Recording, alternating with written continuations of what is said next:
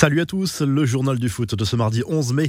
Comme André Pierre Gignac, Kylian Mbappé fait également partie selon l'équipe de la préliste pour les Jeux Olympiques de Tokyo, transmise par le sélectionneur de l'équipe de France Espoir, Sylvain Ripoll, au CNOSF. Mais la probabilité de le voir à Tokyo juste après l'Euro est faible. Le PSG s'y oppose clairement. Le joueur pourrait patienter jusqu'en 2024. La capitale française accueillera les Jeux cette année-là. Presnel Kimpembe lui risque gros. Canal Plus a diffusé à lundi soir les images de la fin du match tendu entre Rennes et le PSG dans les couloirs du Roazhon Park, avec notamment des propos du défenseur parisien et de Leonardo. L'international français expulsé dimanche à Rennes risque plusieurs matchs de suspension pour les insultes homophobes.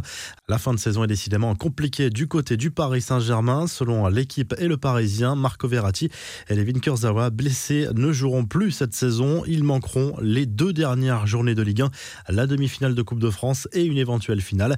Le tacle de Mathieu Valbuena à Alvaro González qui lui a répondu dans la foulée. Le joueur de l'Olympiakos a raconté sur RMC un accrochage avec l'Espagnol en marge d'un match de Ligue des Champions en décembre dernier.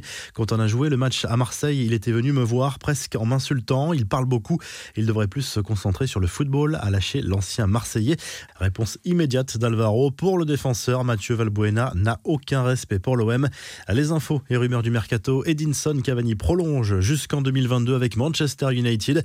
L'attaquant uruguayen de 34 ans a finalement décidé de rester une année supplémentaire au moins dans le nord de l'Angleterre avant de revenir éventuellement en Amérique du Sud. L'ancien parisien était annoncé depuis plusieurs semaines dans le viseur de Boca Junior. Selon la presse anglaise, cela met fin à rumeur de l'arrivée d'une pointure en attaque cet été. Les noms d'Harry Kane et d'Erling Haaland circulaient dans les couloirs d'Old Trafford depuis quelques semaines. Des pistes à oublier visiblement.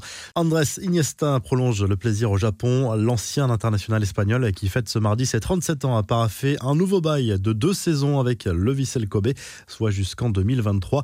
Sergio Aguero au Barça, ça reste d'actualité. Selon le Mondo Deportivo, le club Laograna étudie toujours la possibilité de faire venir l'attaquant argentin dont le contrat avec City se termine en juin. L'Argentin serait même prêt à baisser son salaire pour rejoindre le club catalan, intéressé aussi par Memphis Depay. De son côté, l'Atlético Madrid cherche à blinder Marcos Llorente. D'après Marca, le milieu de terrain des Colchoneros est dans le viseur du PSG, de United et du Bayern. Les Colchoneros vont lui proposer une nette revalorisation salariale. Enfin, Hansi Flick sur le banc de la Mannschaft. C'est pour bientôt, à en croire plusieurs médias allemands. L'actuel coach du Bayern Munich devrait bien succéder à Joachim Löw après l'Euro avec un contrat jusqu'en 2024. Les infos en bref, c'est désormais officiel. La Première Ligue se terminera avec des supporters dans les stades. Le Premier ministre britannique Boris Johnson a confirmé le retour des fans dans les tribunes à partir de lundi prochain. 10 000 personnes maximum par stade pour les deux dernières journées de Première Ligue. En France, sachez que les supporters pourront se réunir pendant l'Euro. Pas question d'interdire les fan zones pendant la compétition qui démarre dans un mois tout pile, où se jouera la finale de la Ligue des Champions, initialement prévue à Istanbul. Celle-ci pourrait finalement avoir lieu à Porto, selon le Times. L'organisation de cette rencontre à Wembley a été envisagée, mais le protocole sanitaire du gouvernement britannique est trop strict aux yeux de l'UEFA. Manchester United va perdre gros, selon les informations du Guardian. Le club anglais a perdu un sponsor après la gronde des supporters.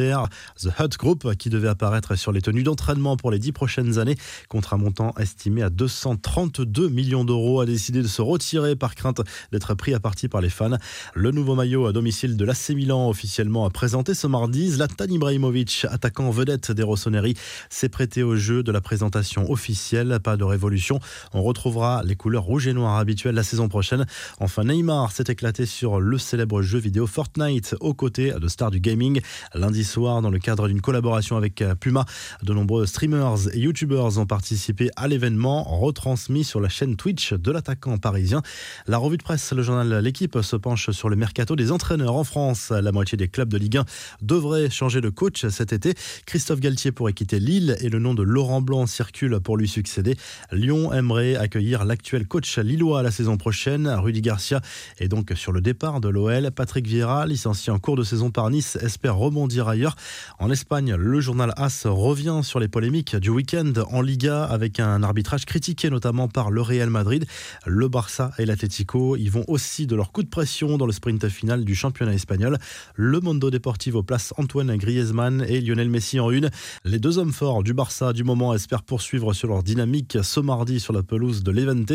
Coup d'envoi à 22h. Le club Laograna, troisième à deux points du leader l'Atlético, ne peut pas laisser le point en route. Et en Italie, la La se penche notamment sur l'avenir d'un certain Gianluigi Donnarumma. Le gardien milanais annoncé sur le départ pourrait finalement rester à l'AC Milan et même prolonger son contrat. Les négociations continuent avec les dirigeants rossoneri. Le journal évoque aussi les menaces du président de la Fédé italienne qui veut exclure la Juve de la Serie A si elle persiste à vouloir lancer la Super League. Si le journal du foot vous a plu, n'hésitez pas à liker la vidéo et à vous abonner. Et à très vite pour un nouveau journal du foot.